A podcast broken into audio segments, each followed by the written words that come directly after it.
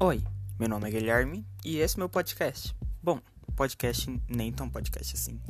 Ok, então vou falar sobre o Covid. Sim, eu sei que você deve estar enjoado de saber sobre isso, mas, bom, é a nossa realidade não tem muito bem como escapar disso. Ok, então vamos lá.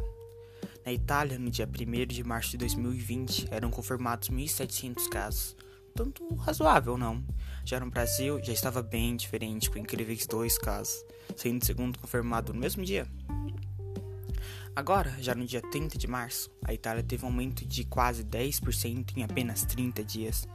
De quase 2 mil foram para 100 mil casos. Já no Brasil, houve sim um aumento, mas comparado com o da Itália, relativamente pequeno. De dois casos foram para 4,5 mil. Eu não sei se você notou, mas foi ironia. Lava a merda da mão.